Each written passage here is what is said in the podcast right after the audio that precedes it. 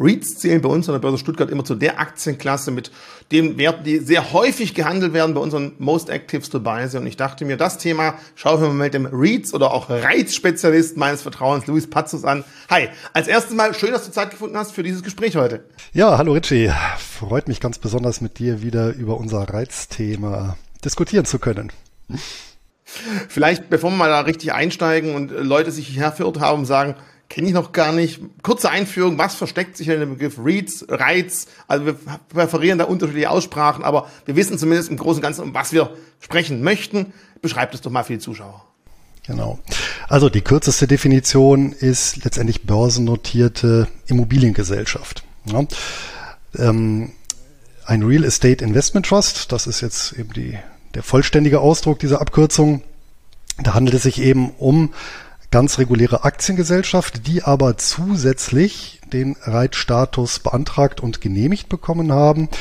Und diesen Status ähm, können Gesellschaften, das hängt dann vom jeweiligen Landesrecht ab, also von der Jurisdiktion, in der die beheimatet sind, ähm, beanspruchen, wenn die eben dem, ja, dem, dem äh, zugrunde liegenden Gesetz ähm, Genüge tun. Ja, das heißt, in den entwickelten Volkswirtschaften also dort, wo es Aktiengesellschaften gibt, gibt es ja in der Regel auch ein Aktiengesetz, so beispielsweise auch in Deutschland. Ja, und zusätzlich gibt es in den Ländern, die eben diese spezielle, sagen wir, ergänzende Rechtsform Real Estate Investment Trust kennen, das sind etwa 40 an der Zahl weltweit, ja, die haben auch noch ein entsprechendes Reitgesetz als Ergänzung. Und da ist genau festgehalten, ähm, welche Bedingungen erfüllt sein müssen, um diesen Status beanspruchen zu können. Und Gesellschaften, die diesen Status erfüllen, können sich aussuchen, dann eben nicht nur als Aktiengesellschaft, sondern eben auch als Real Estate Investment Trust zu firmieren. So, du hast gerade schon gesagt, es gibt Bedingungen, nicht jeder darf das. Was ist denn der Vorteil? Warum soll ich mir als Gesellschaft zu entscheiden, ich bin Aktien, eine Aktiengesellschaft, die an der Börse notiert und warum soll ich mir speziellen Bedingungen unterwerfen, damit ich auch als REIT, als RIDE, wie auch immer, zähle? Was sind dann die Vorteile dahinter? Ja, der mit Sicherheit äh, größte Vorteil ist die Steuersparnis, denn egal wo man hinguckt auf der Welt, äh, dort, wo es entsprechende Gesetzgebungen gibt, ein Real Estate Investment Trust ist auf Unternehmensebene von der Körperschaftssteuer in aller Regel befreit. Das heißt, die zahlen null Körperschaftssteuer. Und das ist natürlich schon mal ein ganz, ganz erheblicher ja, Cashflow-Vorteil, den ich dann habe, wenn man überlegt, dass hier in Deutschland die Körperschaftssteuer 15 Prozent beträgt. Hinzu kommt noch die Gewerbesteuer, die auch je nach Gemeinde und Hebesatz auch nochmal so Pi mal Daumen 15 Prozent beträgt. Das sind schon mal 30 Prozent. Ja, das sieht aber in anderen Ländern jetzt auch nicht ganz viel anders aus. Ja, in den USA ist die Unternehmensbesteuer ein bisschen geringer, aber zum Beispiel in Australien ist sie gleich hoch. Also da sind es tatsächlich sogar 30 Prozent. Und da ist das natürlich ein ziemliches Pfund, mit dem die ja, Immobiliengesellschaften mit Reitstatus wuchern können. Und das möchten sich natürlich viele nicht entgehen lassen, auch eingedenk der Tatsache, dass natürlich viele Anleger ja genau auf diesen oder ist genau auf diesen Cashflow abgesehen haben, dann in Form von Dividenden. So, du sagst es schon, auf den Cashflow an, abgesehen haben. Einmal Unternehmung, okay, Körperschaftssteuer befreit. Dafür gibt es aber gewisse Verpflichtungen, die diese Unternehmen eingehen. Und diese Verpflichtungen sind für uns Aktionäre ja durchaus vorteilhaft. Du hast schon gesagt, ein Cashflow, also gerade für viele ähm, Aktionäre, die auf laufende Dividende Wert legen und darauf achten, dass da immer wieder was reinkommt, da ist wahrscheinlich jetzt schon der eine andere Rate im Depot drin, weil da fließt relativ häufig Dividende. Ja, und das ist tatsächlich auch eine Verpflichtung. Also die meisten Gesetze ähm, sehen sogar bestimmte Quoten vor des Gewinnes, der eben tatsächlich ausgeschüttet werden muss an die Anleger. Selbstverständlich, weil dann immer die Frage kommt, ja, dann können die ja gar nicht mehr wachsen. Nein, das stimmt nicht, weil ähm, das bemisst sich dann tatsächlich nach Erweiterungs- und Erhaltungsinvestitionen. Also theoretisch können auch alle Einnahmen mal verbraten werden, um den Bestand zu erhöhen oder zu sanieren oder was auch immer. Dann ist eben Null da. Ähm, aber in der Regel bleibt natürlich was übrig und davon, äh, je nach Land, müssen 75 bis 90 Prozent ne, ähm, ausgeschüttet werden. Also die sogenannte Payout Ratio ähm, beläuft sich auf diese Größenordnung. Andere Auflagen sind natürlich, es muss sich um Gesellschaften handeln, das ist auch je nach Land, was die Quote angeht, unterschiedlich die beispielsweise oder wo das Anlagevermögen zu einem bestimmten Prozentsatz, eben auch 75 Prozent oder mehr, äh, aus Immobilien besteht. Ja, damit klar ist, ich habe hier einen Immobilienschwerpunkt, beziehungsweise die Erträge des jeweiligen Unternehmens müssen eben einen bestimmten, zu einem bestimmten Prozentsatz aus Mieten und Pachten bestehen. Ne? Auch das logisch. Ähm, man muss ja sehen, woher das aus der Historie kommt. Äh, mit der entsprechenden Gesetzgebung, die erstmalig 1960 in den USA verabschiedet wurde, wollte man ja zum einen den Immobiliensektor fördern. Der ist ja nun mal volkswirtschaftlich bis heute extrem bedeutsam. Ja, und ähm, da natürlich entsprechend, wie soll ich sagen, einen, einen, einen weiteren Kanal öffnen, über den Kapital eben in den Sektor fließt. Und zum Zweiten, und das ähm, eine der wenigen cleveren, muss man sagen, politischen Entscheidungen ähm, der letzten Jahrhunderte, ähm, hier tatsächlich auch Privatanlegern die Möglichkeit zu geben, sich quasi wie ein Vermieter zu positionieren, ohne eben in dieses Klumpenrisiko der Einzelimmobilie zu gehen. Denn ähm, es gibt weltweit mehrere hundert ähm, solcher Immobiliengesellschaften, äh, vermutlich sogar mehr als 1000. Wenn man jetzt noch so äh, ja, hybride Formen oder ergänzende Wertpapiere noch mit dazu nimmt, ja, so dass ich hier wirklich im Prinzip ähm, ja mein eigenes äh, kleines Immobilienimperium selbst mit relativ kleinem Einsatz aufbauen kann quasi Monopoly an der Börse, auch wenn man das natürlich nicht sagen darf, weil da geht es um Immobilien, nicht wegen dem Spiel. Aber weil, weil nochmal ein anderes Thema, du hast jetzt USA angesprochen, du hast Australien angesprochen. Ich meine, in Deutschland gibt es ja auch den einen oder anderen großen Immobilienkonzern. Sind das dann auch die REITs, von denen du gerade gesprochen hast? Oder weil in Deutschland hört man relativ selten von deutschen Wertpapier-REITs oder Aktien-REITs? Jein, muss man sagen. Ähm, du wirst es nicht glauben, aber selbst die Bundesrepublik Deutschland hat, das heißt auch so ein Reitgesetz, ja. Und ja, ähm, das wurde eingeführt, ich meine 2007, also pünktlich zur Immobilienblase in den USA, die geplatzt ist, wenn ich mich recht entsinne. Man hat sich da tatsächlich an den anderen Gesellschaft oder an den anderen Gesetzen mh, hm, orientiert, also klassische angelsächsische Gesetzgebung, aber äh, tatsächlich auch kontinentaleuropäische Länder, so die Niederländer waren äh, die ersten, die äh, entsprechendes Gesetz adaptiert haben, schon auch in den 60er Jahren, meine ich hier. Ähm, dort heißt das übrigens FBI, die Abkürzung für, für den Real Estate Investment Trust. Ja, und ähm, der Punkt ist aber, ähm, auch in Deutschland gibt es diese entsprechenden Vorgaben. Ja, das müssen Gesellschaften sein oder wer diesen Reitstatus beanspruchen möchte, muss halt überwiegend äh, Erträge aus Immobilien äh, erwirtschaften und Immobilien im Bestand haben. Aber jetzt gibt es eben einen entscheidenden Unterschied. Das war das ganz typisch deutsch.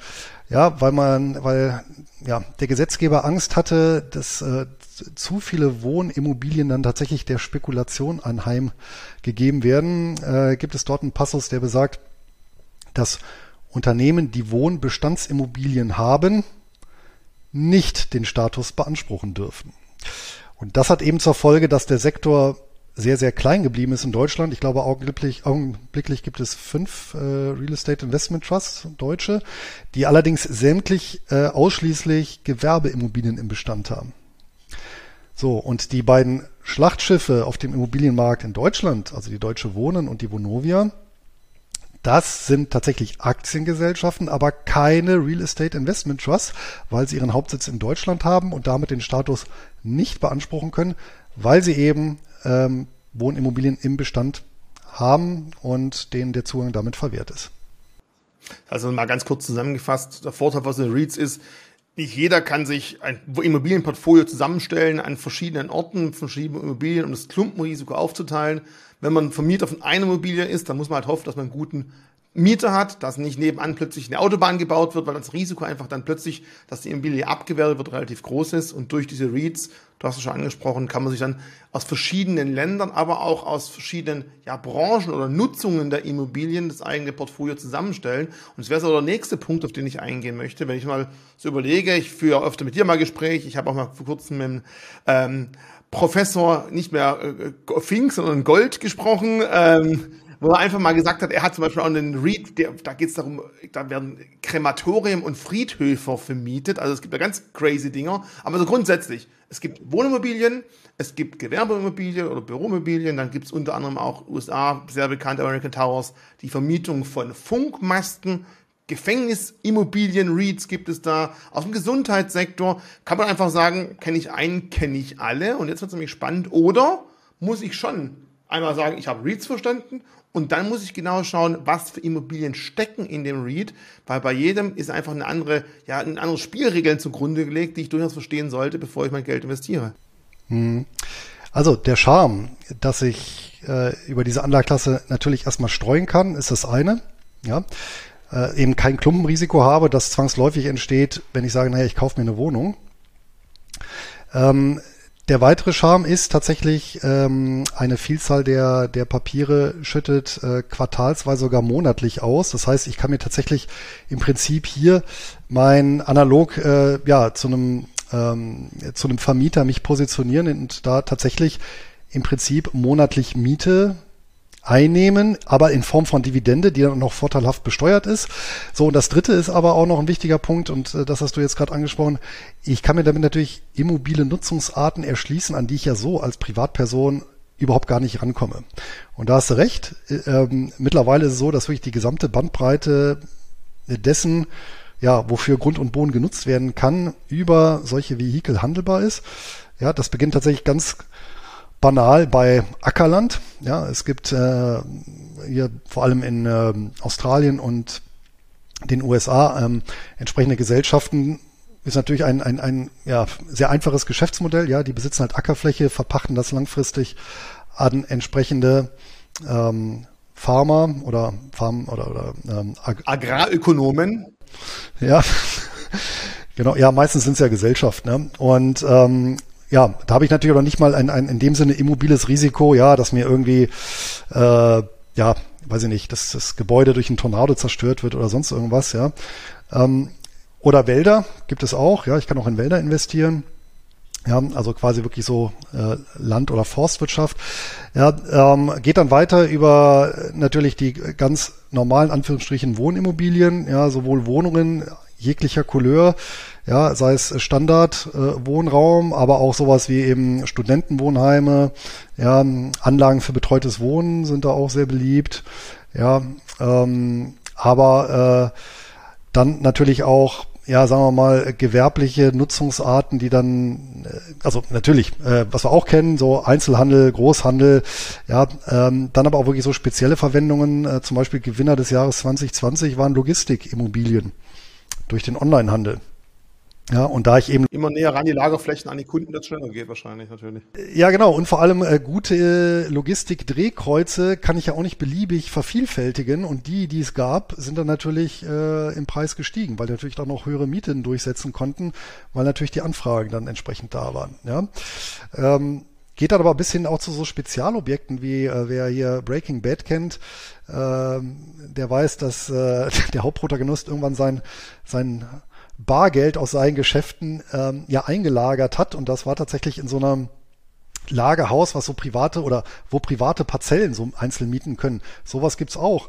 Ja, es gibt äh, ja, ähm, entsprechende Gesellschaften, die auf Krankenhäuser spezialisiert sind. Da kommt es natürlich drauf an, da brauche ich natürlich ein gutes Management, was sich eben in diesem Gesundheitssektor genau auskennt ja, und weiß, worauf kommt es an äh, bei einem Krankenhaus, ja, dass ich das wirtschaftlich betreiben kann, damit ich auch einen sicheren Mieter habe. Ne? Das sind ja wirklich sehr, sehr spezielle Immobilien, die kann ich ja nicht einfach so umbauen. Ne? Ja, geht natürlich dann auch weiter über die klassischen Einkaufszentren. Da hat sich zum Beispiel im Jahr 2020 die Spreu so ein bisschen vom, oder auch schon eigentlich davor, die Spreu vom Weizen getrennt, ja, in die C-Lagen und schlechten B-Lagen andererseits. Aber, ja, es gab auch äh, hier Betreiber von, von A-Lagen oder gut positionierten Einkaufszentren, die nach wie vor ähm, hier äh, satte schwarze Zahlen schreiben. Auch das gibt's. Ja, ähm, weiterer Sektor, der äh, kann man sich auch natürlich drüber streiten, hatte ich neulich einen Kommentar, aber den ich ganz interessant finde, sind sogenannte Sozialimmobilien. Ja, ähm, ist zum Beispiel in England äh, verbreitet, ja, dass äh, dort äh, spezielle Immobilienanbieter gezielt Immobilien errichten, die zum Beispiel für betreuungsbedürftige Klientel sind ja, zum Beispiel eben für äh, so Behinderte, die dann da entsprechend gerecht auch betreut werden können. Ja, und dass dann eben diese Immobilie dann eben 30 Jahre an die Kommune vermieten, die eben diese Leute betreut. Ja, ähm, das sind dann auch eben sehr langlaufende Verträge, in der Regel mit Inflationsanpassungsklauseln. Ist natürlich auch ein interessantes Geschäftsmodell. kann man natürlich auf der anderen Seite noch argumentieren, naja, was ist dann irgendwie, wenn die öffentliche Hand anfängt zu sparen? Gut, kann man gegenhalten, das sind langlaufende Verträge, die es gibt. Äh, kommt wahrscheinlich so ein bisschen aufs Metier an. Ja, ähm, ich hatte jetzt auch neulich in der letzten Folge ja des Einkommensinvestoren-Podcasts hatte ich auch äh, eine entsprechende Gesellschaft aus Schweden ja, äh, vorgestellt. Ich kriege den Namen schon gar nicht mehr zusammen, weil das ist, glaube ich, der der die Aktiengesellschaft mit dem längsten Namen äh, überhaupt, die mir jetzt überhaupt begegnet ist, 23 Buchstaben und das Hardcore-Schwedisch. Aber die machen im Prinzip genau dasselbe in Schweden. Ja, die haben also auch so für, also für betreuungsbedürftige Personen, aber die äh, machen auch so Gerichtsgebäude, Polizeigebäude, ähm, so dann diese, diese Ärztezentren, die es, diese öffentlichen Ärztezentren, die es in Schweden gibt, in, in auch in Kleinstädten, ja, vermieten die. Also äh, das sind auch so ganz spezielle Nutzungsarten und du siehst schon anhand der Spanne, es gibt natürlich sehr, sehr riskante Geschäftsmodelle, es gibt aber auch sehr konservative. Ja, ähm, jetzt erstmal schon per se vom Geschäftsmodell. Ja, natürlich ist so eine Gewerbeimmobilie grundsätzlich erstmal riskanter als eine Wohnimmobilie. Ja, ganz grob. Ja, und ich meine, letztendlich gibt es auch nur die beiden Bereiche. Ne? Es gibt Wohnimmobilien auf der einen Seite, auf der anderen Seite eben Gewerbeimmobilien, aber in sich breiten sich da nochmal ganz, ganz viele Facetten aus. Das ist jetzt, sage ich mal, da äh, gibt es eben sektorale Unterschiede, ja, dass man eben sagt, naja, der, der Sektor eben äh, weiß ich nicht, äh, äh, Immobilien für Pflegebedürftige äh, unterliegt eben anderen Risiken als jetzt meinetwegen Agrarwirtschaft. Ja. Aber auf der anderen Seite muss ich dann natürlich, äh, du hast ja ganz am Anfang gesagt, naja, kann ich da alles über den Kamm scheren? Kann ich natürlich genauso wenig bei Aktien, weil es gibt natürlich noch ein betriebswirtschaftliches betriebswirtschaftliche Chancen und Risiken und da muss ich natürlich dann schon gucken in die Bilanz. Es gibt eben Unternehmen, die stark gehebelt arbeiten. Es gibt aber welche, die kaum mit Fremdkapital arbeiten. Und äh, auch da gibt es eine ganz erhebliche Bandbreite. Ich meine, nicht umsonst in der Vergangenheit natürlich auch mal ähm, Immobiliengesellschaften hier über die Klinge gesprungen, ja, insbesondere eben 2007 bis 2009. Ich meine, das war ja eine Krise, die ist ja ausgegangen vom US-Immobilienmarkt. Da brauchte man ohnehin starke Nerven und die ein oder andere Gesellschaft ist da auch äh, den Gang alles Irdischen angetreten und ähm, weil zum Beispiel ein, ein, ein Bereich, den wir jetzt gar nicht angesprochen haben, ähm, auch Immobilienfinanzierer ja, fallen da zum Beispiel drunter, also zumindest in den USA, ja, das sind die, sogenannten Mortgage äh, Real Estate Investment Trusts. Ja, und ähm, die äh, haben sich dann natürlich äh, entsprechend verhoben ne, in der Boom-Ära und sind dann teilweise regelrecht implodiert. Und das war natürlich dann eher etwas Riskantes. Ja. Also definitiv, wenn ich es raushöre, Immobilien REIT ist nicht gleich REIT. Ganz klar gucken, wie ist das Geschäftsmodell, an wen vermieten die, wie langfristig sind die Mietverträge, wie gut ist die Bonität des Mieters. Also man muss ja schon definitiv reinarbeiten, aber auch in Anführungszeichen, man selber glaubt, die Immobilie, die dem zugrunde liegt, das Geschäftsmodell der Immobilien, hat das noch weiter eine Zukunft. Wenn man zum Beispiel jemand ist, der sich sagt, Online-Shopping ist das einzig wahre und ich glaube, mittelfristig wird alles eh per Drohne angeliefert und Shopping-Centern werden einfach mehr und mehr aussterben. Dann müsste man sagen, okay, vielleicht sind Shopping-Center nicht das wahre, vielleicht suchen wir dann andere. Wenn ich eben von Internet, von mobilen Dingen begeistert bin, dann überlege ich mir vielleicht irgendwo einen Anbieter, der Funkmasten vermietet. Das ist dann aber dann wieder ganz klar abhängig vom Funknetzwerk. Was passiert, wenn Elon Musk jetzt seine Millionen von kleinen Satelliten über uns fliegen lässt, was er eh dann nächstes Jahr vorhat und dementsprechend, ich glaube, in den USA wird es nichts geben, über normalen Mobilfunkvertrag äh, Satellitentelefon anzubieten. Also auch da sieht man schon, ich habe einen Funkmast, finde ich ganz toll. Plötzlich kommt jemand und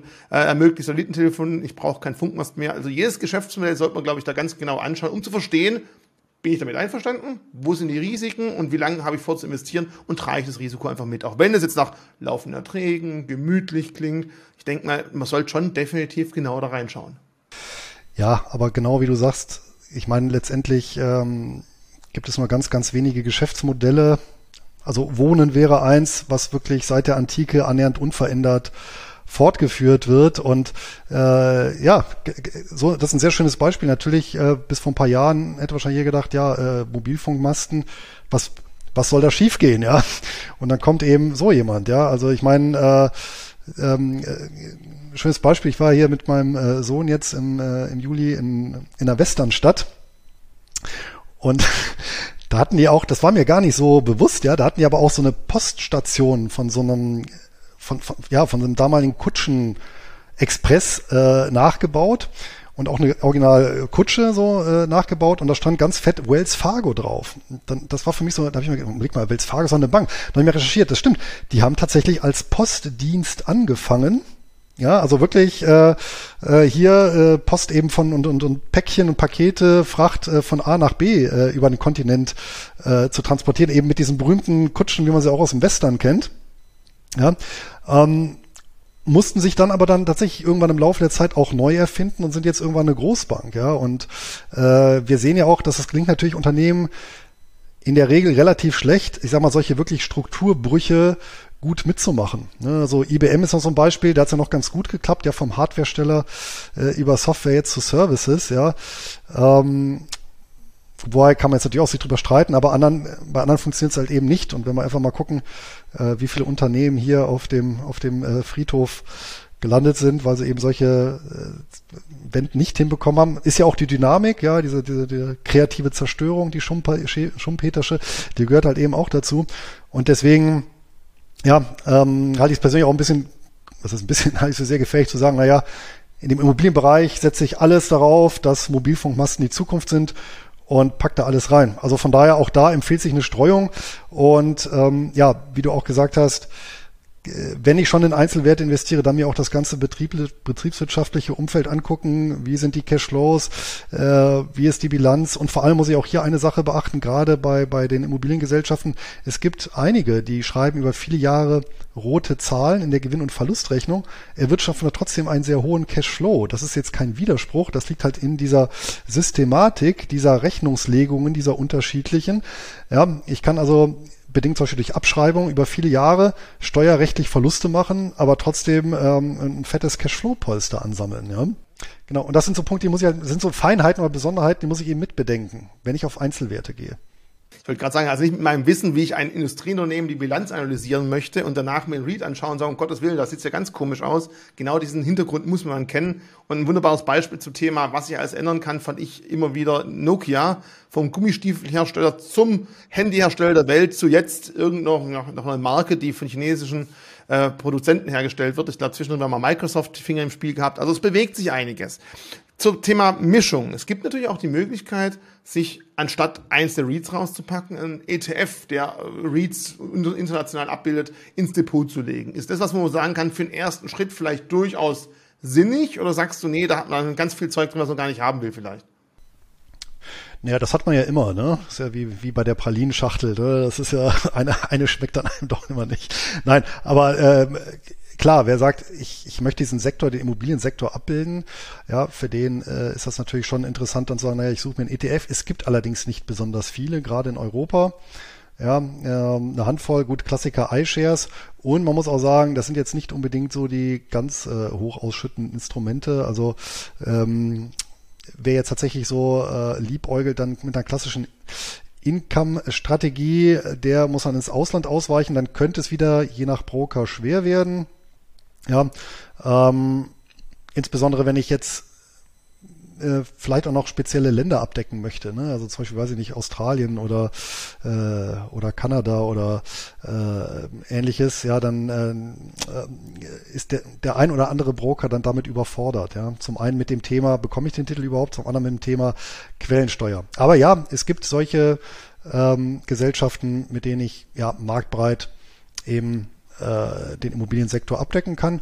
Und äh, es gibt auch Untersuchungen darüber, äh, dass ich damit auch meinen Diversifikationsgrad im Portfolio erhöhe, weil klar, man muss natürlich sagen, die Real Estate Investment Trusts und die Nicht-Immobilienaktien ähm, haben zwar eine positive Korrelation, aber eine relativ schwache. Das heißt, es gibt viele Zeiten, wenn man sich mal solche Indizes anguckt, ähm, zum Beispiel sehr interessant, während äh, zwischen 2000 und 2003 die Aktienmärkte ja regelrecht eingebrochen sind, sind die Real Estate Investment Trusts in der Zeit sogar gestiegen. Ja?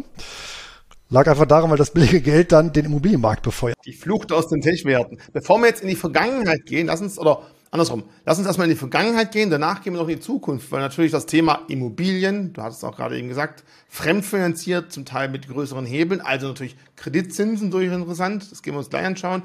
Aber lass uns mal die jüngere Vergangenheit gucken. Wie lief denn deiner Erfahrung nach so das letzte halbe Jahr oder bis jetzt, das Jahr 2022 für den REIT-Sektor insgesamt und auch wichtig, wenn wir jetzt irgendwelche Werte oder in dem Video bisher Werte angesprochen haben, nichts davon so irgendeine Beratung, Empfehlung oder sonst irgendwas sein, aber wenn wir halt Beispiele heranziehen, macht es einfach mehr Sinn, wenn man da auch Namen dazu nennt. Also jetzt mal Blick in die Vergangenheit, vielleicht auch Blick in ein eigenes Depot. Wie waren denn die, ja, die Entwicklung allgemeiner Aktienmarkt zu deinem Portfolio, das hauptsächlich aus REITs bestanden hat.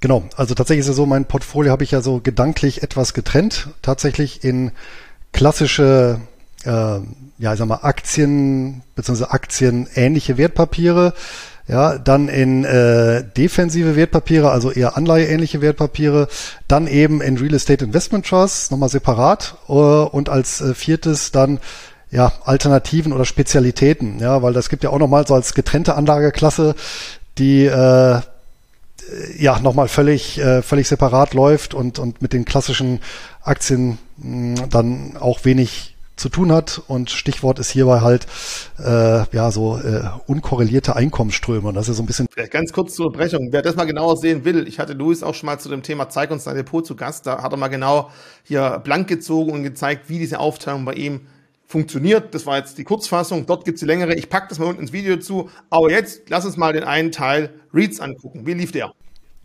Genau. Also die Real Estate Investment Trust, die sind äh, besser gelaufen, also zumindest bei mir im Schnitt, als jetzt der, zieh man einfach ran, S&P 500. Äh, allerdings schlechter jetzt als beispielsweise die, die alternativen Assets, also irgendwo dazwischen. Ja? Also so vom Kurs her äh, mit Minus von, ich glaube, 12 Prozent das erste halbe Jahr. Ich glaube, 12,1 Prozent Minus war das beendet. Liegt natürlich ein Stück weit daran, dass wir hier natürlich auf der einen Seite eine defensive Anlageklasse haben. Erstmal was das Geschäftsmodell an sich angeht, also jetzt weniger volatil, was das ne, bezogen auf das Geschäftsmodell im Schnitt als jetzt beispielsweise Tech-Werte. Aber auf der anderen Seite haben wir natürlich dadurch, äh, dass wir hier einen hohen Investitionsbedarf haben und im Prinzip einen einen äh, recht hohen Sachwert, also im Sinne von Materialwert logischerweise, den Immobilien ausmachen, eine, eine gewisse Zinssensibilität, die jetzt höher ist äh, als jetzt bei vielen anderen ähm, Unternehmen. Ja, also gerade so alles, was so ähm, ja, äh, hohen Investitionsbedarf hat, so Infrastruktur, aber auch Immobilien, da habe ich in der Regel eben äh, hohe Finanzierungsvolumina und äh, daher reagieren die relativ zinssensibel. Ja? Und das hat sich dann eben auch gezeigt. Ja, daher äh, doch ein Minus, aber jetzt nicht so gravierend. Interessanterweise habe ich aber nirgendwo Abstriche machen müssen an den äh, Auszahlungen. Also das ist so glatt durchgelaufen. Und jetzt natürlich dann die Frage in die Zukunft. Wir werden ja demnächst wieder die nächste Zinsentscheidung in den USA sehen. Glaubst du, da ist schon vieles auch mit eingepreist? Du kannst natürlich nicht wissen, was die Kunden, die diese Produkte kaufen, wirklich denken. Aber auch hier entscheidend, es werden ja nicht Immobilienwerte gehandelt, weil die ändern sich ja nicht von Tag zu Tag, sondern es werden eben die Anteil dieses Unternehmens gehandelt, dass die Immobilien, dass die Mieter und so weiter bei sich drin hat. Und wenn jetzt wirklich demnächst neue Zinsanstiege möglich wären, wäre das wahrscheinlich auch durchaus wieder ein negativer Punkt für äh, REIT-Aktien. Vor allem diejenigen, die sehr stark mit Fremdfinanzierung ihr Geschäft momentan am Laufen halten. Das wäre dann negativ, das stimmt. Und ähm, im Grunde ähm, wird an der Börse, wenn ich so einen Anteil an einem Real Estate Investment Trust handle, ja noch nicht mal das Gebäude selber gehandelt, sondern der Zahlungsstrom, der aus dem Gebäude stammt. Das ist nämlich auch so ein wichtiger Punkt. Es gibt viele Gesellschaften, da ist der Immobilienwert relativ überschaubar. Ja, ähm, der Börsenwert deutlich, deutlich höher. Die werden also mit einem Agio äh, teilweise von 100 Prozent gehandelt, wo man sagt, naja, ist eigentlich erstmal kein Investment. Wenn man sich dann aber guckt, was die für Miete haben und für Mietverträge, dann wird klar, ja, der Wert ist dann doch gerechtfertigt, weil ich dann schon einen sehr zuverlässigen, sehr guten Zahlungsstrom habe ähm, und dann eben mit einer Belegungsquote von 98, 99 Prozent. Das sind übrigens alles Zahlen, die äh, da gehen die Gesellschaften sehr freigiebig äh, mit um. Das kann ich wirklich mir alles angucken bei denen. Ja, äh, teilweise sogar bis Google Maps runter in die Immobilie oder an die Immobilie selber. Das ist eigentlich ganz, ganz interessant. Ja, gut, bei Friedhöfen jetzt vielleicht ein bisschen morbide, aber gut. ne? aber und verrückt, was für Möglichkeiten es gibt, das definitiv. Ja, ja, ja, klar. Ne? Aber auf jeden Fall äh, ist das für mich eine Anlageklasse, der ich bei der ich weiter dranbleiben werde, weil äh, hin oder her, ich meine, so, so, so, so, solange wir nicht nur als Avatare existieren, wird es auch äh, Bedarf irgendwo an, an immobiler Substanz geben und daraus werden sich entsprechende Cashflows generieren lassen und das wird halt eben immer ein Standbein äh, bei mir im Depot bleiben. Und es ist ja nicht die erste Immobilienkrise, die ich als Anleger miterlebe, wie gesagt 2007 bis 2009, das war schon. Hast du gerade gesagt, Immobilienkrise miterleben? Glaubst du, wir sind bei einer Immobilienkrise? Scherz beiseite. In den USA sind die Preise von Immobilien wieder auf dem Niveau und auf der Verschuldungsgrade von 2007. Also daher ist die Aussage schon nicht ganz falsch, aber ich höre doch nirgends. Bildzeitung schreibt nichts von Immobilienkrise. Nee, wenn eine kommen würde, das meine ich natürlich. Also es wäre nicht die erste und von daher äh, wäre es auch hier wieder im Prinzip äh, ja, sauber rebalancieren und äh, dann kann man natürlich äh, gerade zu den Zeiten, wenn es mal donnert, ähm, ja, viel Dividende für wenig Geld erwerben in Relation. Ja, und ähm, das werde ich dann so auch äh, dann weiter durchziehen. Ja. Gut, du bist eh jemand, der sehr gerne auf laufende Erträge schaut. Mal die Frage nach draußen hier, wenn jetzt die Zuschauer bis jetzt ja, knapp 30 Minuten uns zugehört haben, eure Meinung zum Thema, ja, lieber zwei, drei Immobilien in der Nähe kaufen als Investition oder lieber für das Geld Immobilien-REITs und weltweit gestreut auf Wohnungen, Friedhöfe, Gefängnisse, Krankenhäuser äh, aufteilen. Was wäre eure Meinung? Was wärt ihr eher bereit, euer Geld zu investieren? Drei Immobilien in der Nähe oder das gleiche Geld in ein Portfolio aus REITs, das ihr ähm, aufgeteilt habt. Ich bin mal gespannt, was ihr sagt. Ich persönlich muss ganz klar sagen, ich scheue den Aufwand natürlich dann auch diese drei Immobilien zu bewirtschaften. Das muss ich glaube auch mit irgendwie sehen, dass es natürlich auch Aufwand bringt, aber vielleicht unterm Strich kann man sagen, danach habe ich die Immobilie und weiß, was da ist. Bin gespannt, was eure Meinung dazu ist. Und jetzt am Schluss deine Meinung. Drei Top-Immobilien in deiner Gegend oder das Geld lieber komplett auf REITs verteilen? Was würdest du machen, Luis? Aktuell auf jeden Fall eher Real Estate Investment Trust.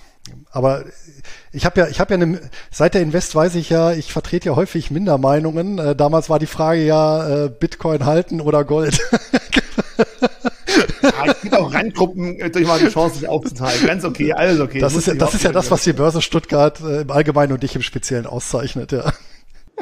Okay, dann bin ich bei dir schon mal informiert. Ich muss zugeben, von meiner Seite auch. Ich werde wahrscheinlich eher auch diesen Weg gehen ähm, mich mit REITs dann einzudecken und nicht mit eigenen Immobilien. Wobei ich auch sagen muss, ich glaube, in Deutschland werden die Immobilienpreise auch demnächst durchaus mal etwas fallen. Man wird vielleicht auch mal die Chance haben, wieder mal Handwerker zu kriegen, der nicht über Jahrzehnte gefühlt ausgebucht ist, weil einfach Anschlussfinanzierung demnächst fällig werden, vielleicht die Zinsen dann doch ein bisschen gestiegen sind und gerade die, die ganz am Anfang nur mit zwei Prozent Tilgung finanziert haben, die könnten vielleicht momentan auch demnächst Probleme kriegen. Aber das wäre ein anderes Video, das lassen wir einfach mal so im Raum stehen. Von meiner Seite aus, Luis, vielen Dank für deine Zeit. Das Thema definitiv interessant. Vielleicht, also ich habe bisher einen Read im Portfolio. Ich muss sagen, der hat sich bisher eigentlich im Vergleich zu vielen Tech-Werten, die auch drin sind, relativ gut gehalten. Vor allem, wenn ich die laufenden Erträge alle drei Monate reinrechne. Vielleicht packe ich ja noch einen zweiten rein. Ich werde mal gucken nächste Zeit. Ja, vielleicht so einen schönen Canna Cannabis-Pflanzhäuser-Read äh, gibt's ja auch. Dann bleibe ich lieber beim klassischen Agrarsystem, glaube ich. Ja. Wir finden schon was. Tschüss. tschüss.